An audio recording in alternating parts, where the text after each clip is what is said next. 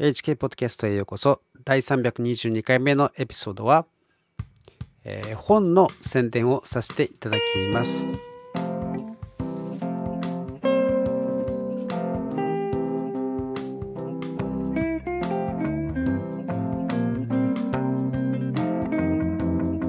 いつもポッドキャストを聞いてくださってありがとうございます、えー実はですね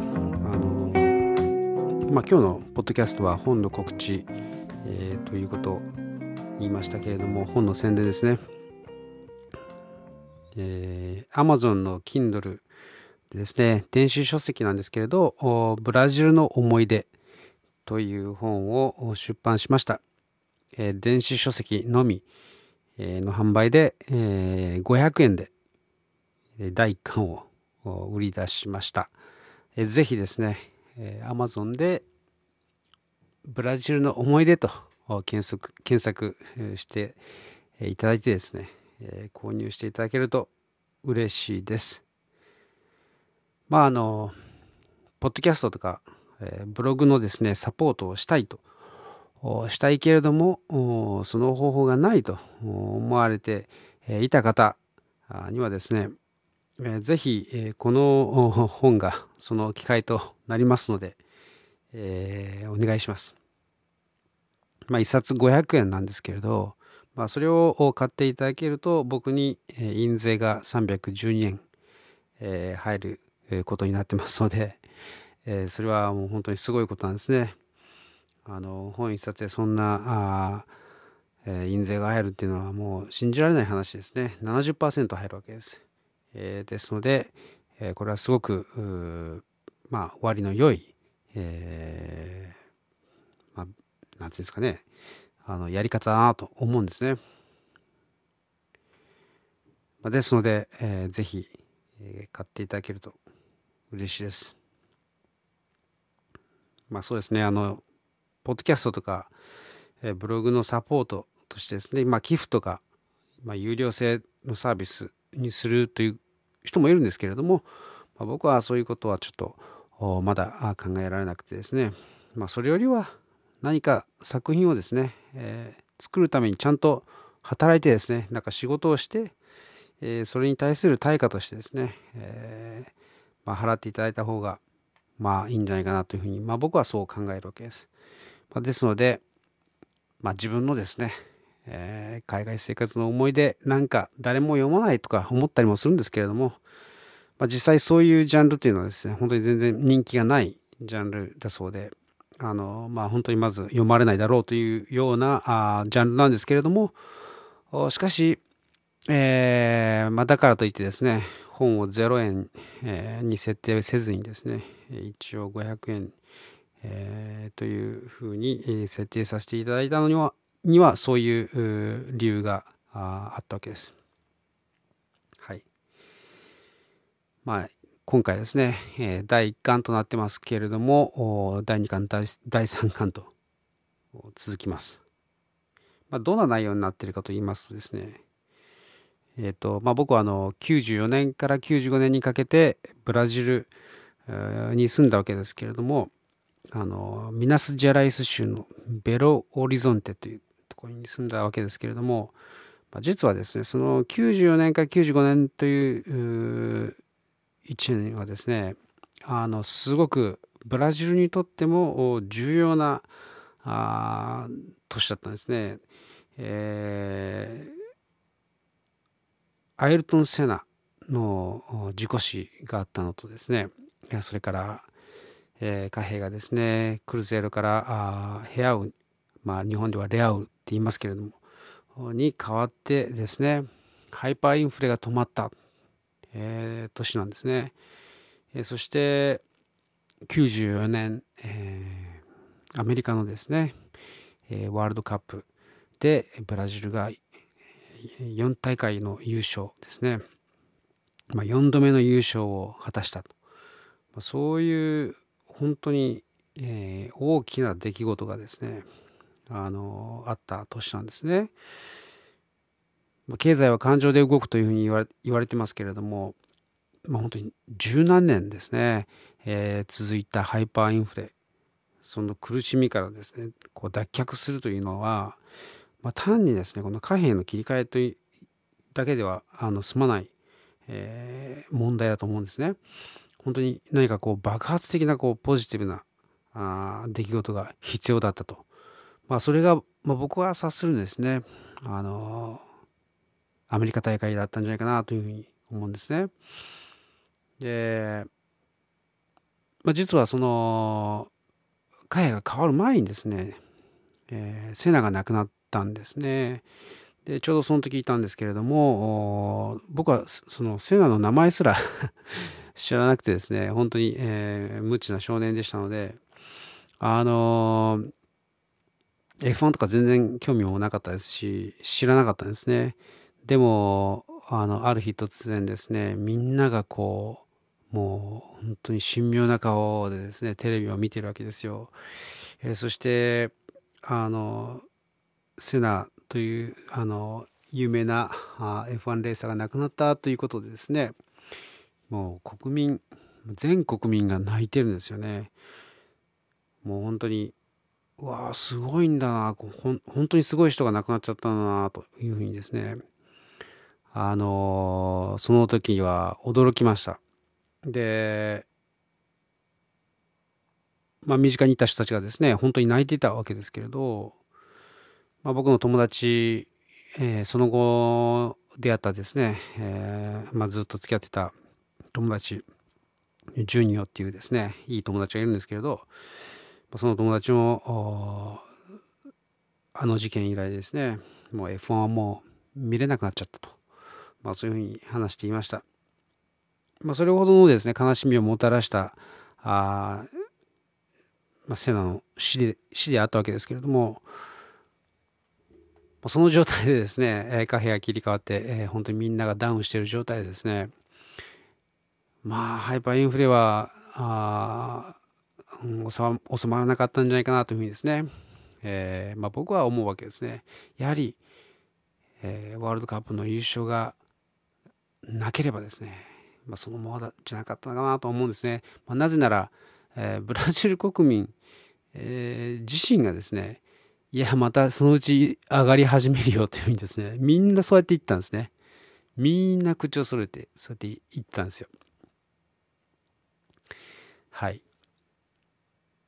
まあですね、今思い出しても、あの、ブラジルが優勝した時のですね、この甲骨感、あ忘れることができないですね。で、みんなでベロリゾンテのですね、えー、セントロ、まあ、中心街に繰り出したわけですけれども、もうおそらく何万人ですね、まあ、もしかすると本当に10万人以上いたんじゃないかなというふうにですね、えー、思う思うほど未だかつて見たことがない大群衆、えー、の中にですね、まあ、入っていって、えー、それがですねそのみんなが漏れなく喜びの叫びを上げているんですね。あんな光景は本当に見たことがあありません。まあ、考えてみる見ればですねブラジルは1970年の大会、えー、ワールドカップ以来ですね24年間優勝から遠ざかってたんですね。でその間ハイパーインフレとともにですね、えー、まあ地獄を見てきたわけですけれども、まあ、その中で本当にすっかり自信を失っていたあ状態だったわけですね、まあ、それがなんと優勝したわけですからそれがしかも前人未到のですね4大会優勝。なので、まあ、本当にですねこれまでのフラストレーションがこう爆発して、まあ、それが大歓喜となってですねものすごい喜びのサンバとなったわけですね。でそのただ中にいることができて、えー、僕は本当にとてもラッキーでラッキーでした。そして奇跡的にですねハイパーインフレが止まったんですねもう本当にハイパーインフレといってもまあ大体月40%ぐらいらしいんですねあのまあいろいろな統計があるんですけれどもえっ、と40%ぐらい、えー、上がってたんですねで1年年間通す確か3000何百パーセントだったような、えー、いろんな統計があってですね、ちょっとはっきりとはわからないんですけれど、えー、まあ、最後の年ですね。えー、最後の年、93年と94年途中までの予測かな、えー、どうだったかちょっと忘れましたけど、まあ今でもあの検索すればですね、えー、その統計が出てくるんですけれども、ものすごい、えー、インフレの率なんですね。まあ、その体験もですね、えー、一つのハイライトですけれども、まあ、これはもう本当一つのエピソードとして、えー、この本に書かれていますけれども、まあ、僕のですねこの本を出版しようと踏み切ったあまあそのですねえー、て言いますかねえーえ、目的というものはですねやはりこのネット以前の人々の普通の暮らしというものをですね残しておいた方がいいんじゃないかなというふうに、えー、思ったのも大きかったんですね。まあそうですね。これから時間が経てば経つほどネット以前の世代の人たちというのが死に絶えていてですねまあもはやネット以前の生活を経験したことがないという人ばかり、えー、で、えー、埋められてしまうわけですね。もういないもうないということになるとですねやはり、えー、もうその記録を残しておくことだけでも、えー、それなりの価値があると、まあ、僕はそう考えたわけです。ですので、あのー、まあ、今ですねスマホ世代の子供たちはあまりにも人間関係がですね薄くて、えー、孤独で、えーま、中には反発してですねこうデジタルミニマリズムとかデジタルデトックスをですね試みたりする人もいるわけですけれどもうん実際にそのネットがなかった時代というのはどういうもんだったのかということですね、えー、垣間見る、えー、まあもちろん、えー、映画とかですねいろんなもので見れるわけですけれども、まあ、そういうのはそういうものはあプロデュースされたものですからまあ、そうではなくてですね、本当に一個人のリアリティというものをですね、えー、残しておくというものを、残しておくというのもいいことじゃないかなというふうに、まあ、思ったんですね。あともう一つ、えーまあ、これはあんまりあのメルマガとかですねいろんなとこで、えー、書いているわけではないんですけれども、まあ、このポッドキャストにちなんで言えばですねあの、まあ、クリスチャンである僕があどのようにですね神様に頼りつつ歩んできたかあまたクリスチャンと言いながら、えー、失敗したりとかですねまた神様に助けられたりとか、まあ、そういう話がですね自然に、えー、織り込まれています、まあ、僕はいわゆるこう経験なあクリスチャンとは、言い難い歩みをしてきたわけですけれども、まあ、ブラジル編でもですね、えー、まあ、実際はどうしても書けなかったあ失敗というのもありますし、えー、まあ、今あのメルマガでオーストラリア編を書いてるわけ連載してるわけですけれどもまあ、そっちはですねもっとこうなんていうかですねこう落ち込んでいる時期が期間がですね、えー、長く書かれていて、神様を信じていてもですね、え神様に、えー、すがりつきながらですね、なんとか日々をしのいでいたという状態が結構長かったんですね。まあクリスチャンといってもですね、まあ、このように愚かな過ちを犯したことのですね刈り取りをして苦しんだりとかあまあ自分が情けないほどですねこう弱くこう脆いということをですね思い知らされたりとかまあうまくいった時はですねこう舞い上がってしまって足をすくわれたりとかですね。まあそんな感じの僕の クリスチャンとしてのですね、えー、歩みもこう薄くではありますけれども描写されています。まあ、この本は信仰の書ではなくてですね、えー、単なる海外生活の物語なんですけれども自然な形でですね、えー、一人の未熟なあ若い、えー、キリスト者の姿をですねこう描いて描いておくということも、まあ、真実の一面でもあってですね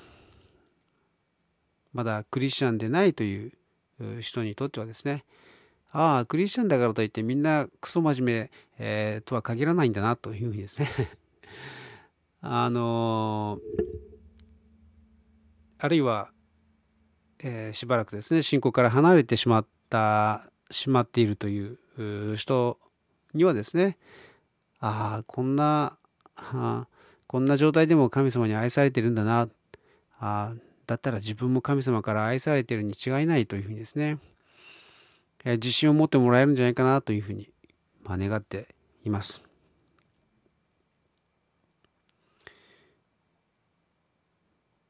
そうですね、まあ、このポッドキャストにちなんで言えばあ、まあ、僕の本を通してですね、えー、一人のクリスチャンの姿というものをですねこうまあ見て、えー、参考にしてもらえたらいいかなというふうに。まあ参考にうんそれはどっかわからないですけれど、えー、皆さんにはですね、えー、しっかりと神様にま、えー、っすぐつながってですね、えー、右にも左にもそれないでまっすぐ歩んでいただきたいなというふうに心から願っていますけれども。はい。そうですね。えー、では最後に、えー、そのことをですね、えー、祈らさせていただきたいと思います。あ、そうだ。忘れてた。あのー、ですね、最後に、えー、嬉しい、えー、ニュースがありまして、まあ、嬉しいニュース、まあ、本を出すことも嬉しいんですけれども、メールをいただきまして、えー、フランスにお住まいの方からですね、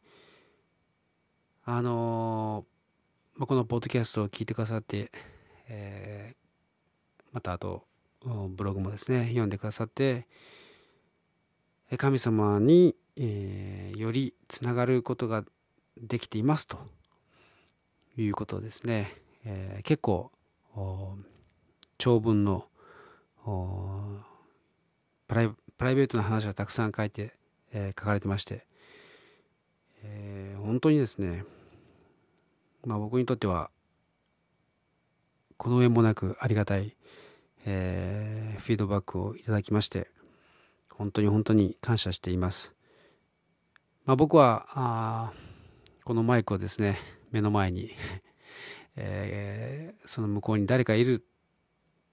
とは分かってるんですけれども、えー、誰もいない、えー、状態でですね誰かいるかのごとくこう語るというのはなかなか難しいものがありましてえー、そうですね、えー、なかなか孤独なものがあるんですけれども、まあ、その本当に詳細なですね、えーまあ、メールをいただいただくことによってですね本当にリアルに、えー、通じるんだなと。あのフランスというですね本当に遠く離れたところに、え、お住まいの方あなんですけれども僕の思いがですね、え、こんなにも、え、ストレートにですね伝わっているんだなということを知ってとてもととてもとても励まされました。もし他にもですね この、えー、ポッドキャストを聞いていてそんな風にですね、えー、じゃあ感想を書いてみようっていうふうにですね はい、思ってくださる方がいらっしゃったらぜひ書いていただきたいと思います。とても励みになりますので、はい、ぜひよろしくお願いします。ということで今日も最後にお祈りして、えー、終わりたいと思います。愛する天の様、えー、このポッドキャストのゆえに感謝します。えー、この番組を通して、えー、一人でも神様につながる方が与えられますようにそしてどうかそれぞれの方のその持ち場において神様の栄光を表す人生を生きることができますように。イエス様の皆によって祝福しますそしてまたこのこのポッドキャストをさらに、え用いてくださいますように神様の栄光のために用いてくださいますように、え感謝してイエス様の名前によってお祈りします。アーメン最後最後まで聞いてくださってありがとうございました。はまた来週お会いしましょう。